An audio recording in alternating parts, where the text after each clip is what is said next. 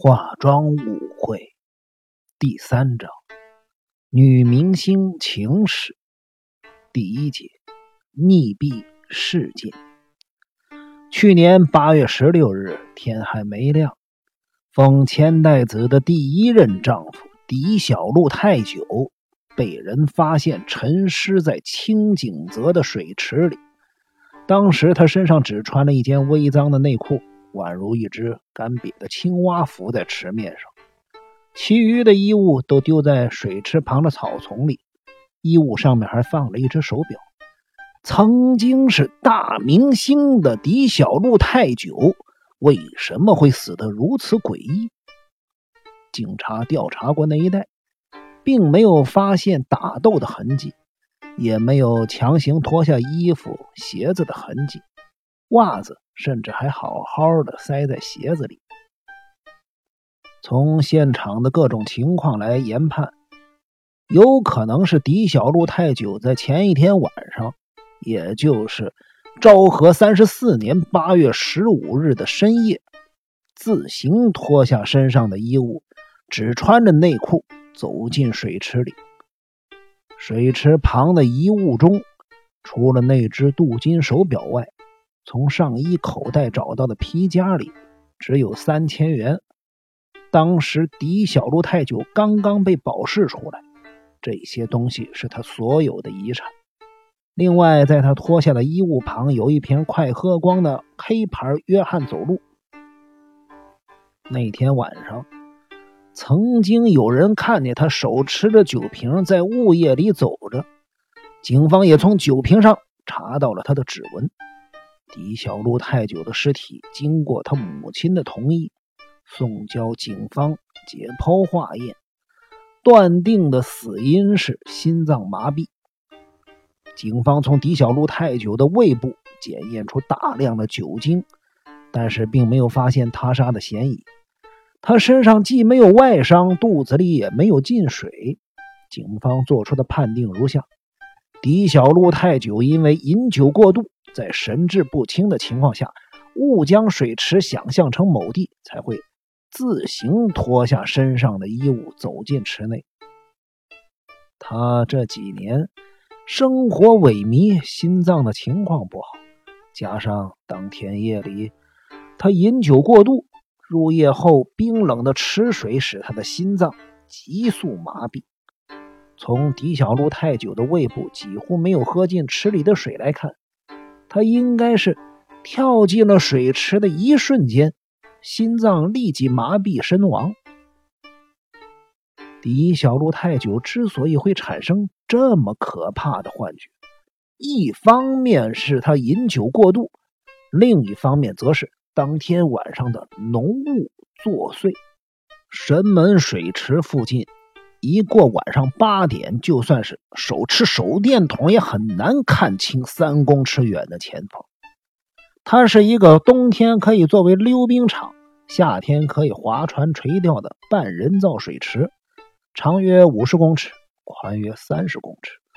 水池的边上有一栋两层楼的建筑物，楼下是咖啡屋兼快餐厅。二楼则是东京一家中华料理的分店。每到了冬天，这里变成了溜冰者投诉的地方。解剖结果指出，狄小璐太久的死亡时间大约是八月十五日晚上十点至十一点间。这个时间，住在神门水池旁的游客大都已经入睡，虽然有些人去。看盂兰盆节舞会，但是大多数人还是因为浓雾的关系留了下来，也没有人听到任何争吵或者求救声。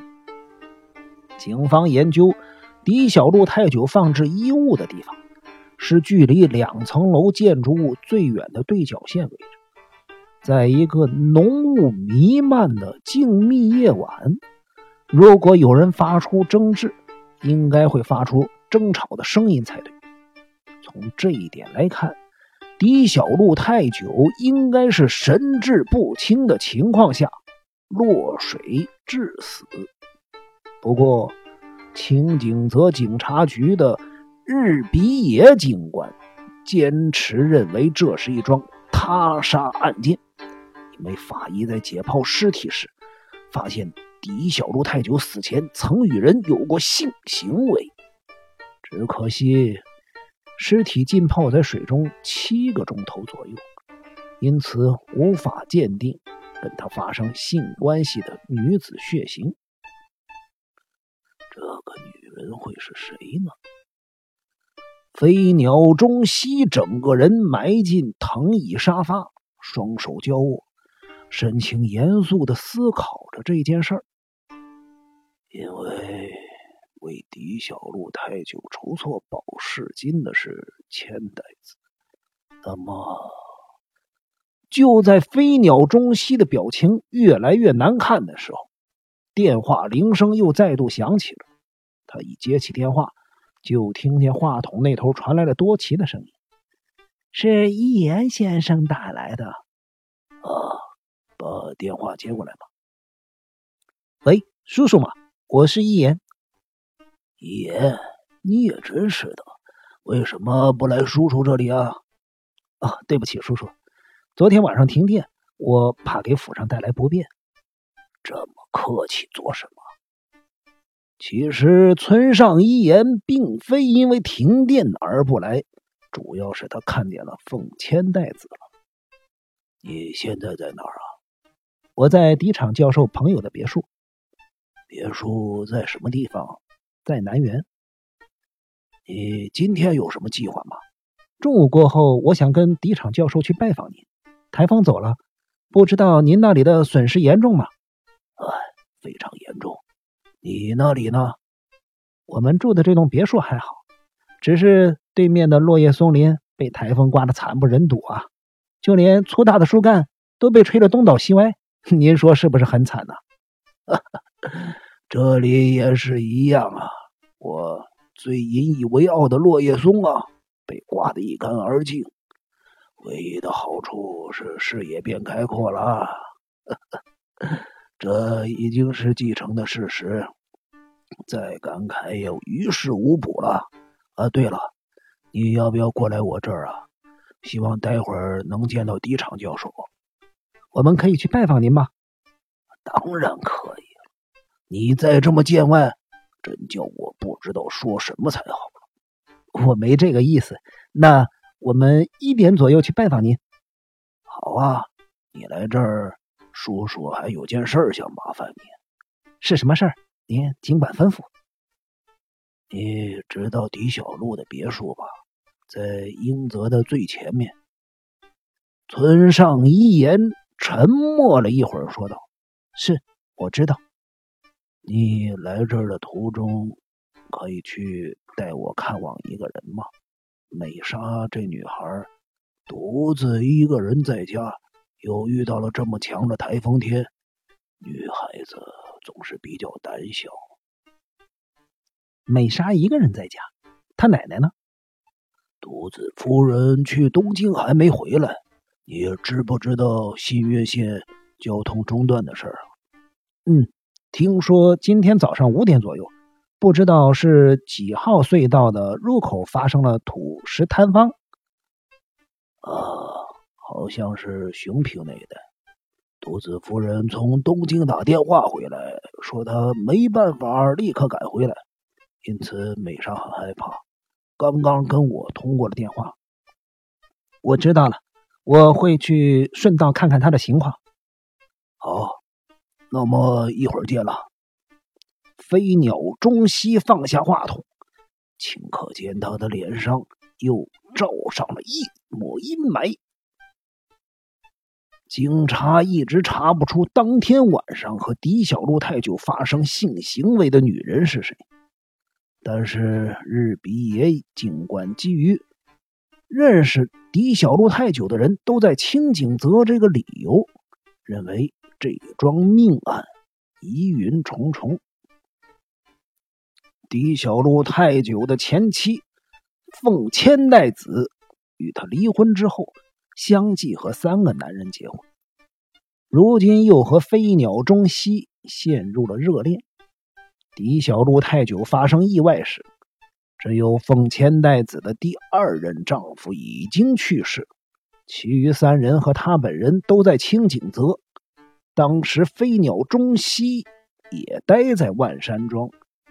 奉千代子和狄小璐太久的女儿美莎，狄小璐太久的继母独子夫人，则在高原的别墅避暑。这些人虽然待在不同的地方，但是狄小璐太久惨死的那段时间里，他们确实都待在清景泽。这正是日比野警官感到怀疑之处。此外，他对前年年底奉千代子的第二任丈夫的死亡存疑。警方至今也找不到有力的证据。突然间。电话铃声响起，惊醒了飞鸟中西的冥想。爸爸，我是西子。听多奇说家里的情况挺严重的。啊，是啊。你那里的情况如何？这里还好，树木被刮倒了不少，不过大致的情况还好。河水没有暴涨吧？没有。可是爸爸亲手栽种的白桦树。都被台风连根拔除了。啊，我这里也是。昨天晚上你一个人在家，害不害怕呀？嗯，还好有荣子在。荣子不是去看盂兰盆舞姬了吗？西子先是尖叫了一声，沉默了一会儿，才听他以平稳的语气说道：“爸爸。”你怎么会知道这件事？美莎刚刚打电话给我说的。她说荣子和狄小璐家的女佣一起去看了盂兰盆舞姬啊。飞鸟中西尽量用轻松的语气和西子说话，可是他的喉咙深处却像哽住了一根鱼刺似的。荣子没出门多久就停电。接着风势越来越强，我的确有点害怕，因为我压根儿没想到台风会来。你跟铁熊联络过了吗？刚才那边来过电话。那他怎么说？要立刻赶回来吗？是的，他说他已经到了上月县附近。刚才神门土地的川本警官来过电话。是吗？他也给我来了一通电话，川本说会派人处理善后，所以爸爸不用担心，您自己也要保重哦。呃，那么再见了。西子冷淡的口气，总让飞鸟中西有一种孤寂的感觉。他摇摇头，再度想起去年的事儿。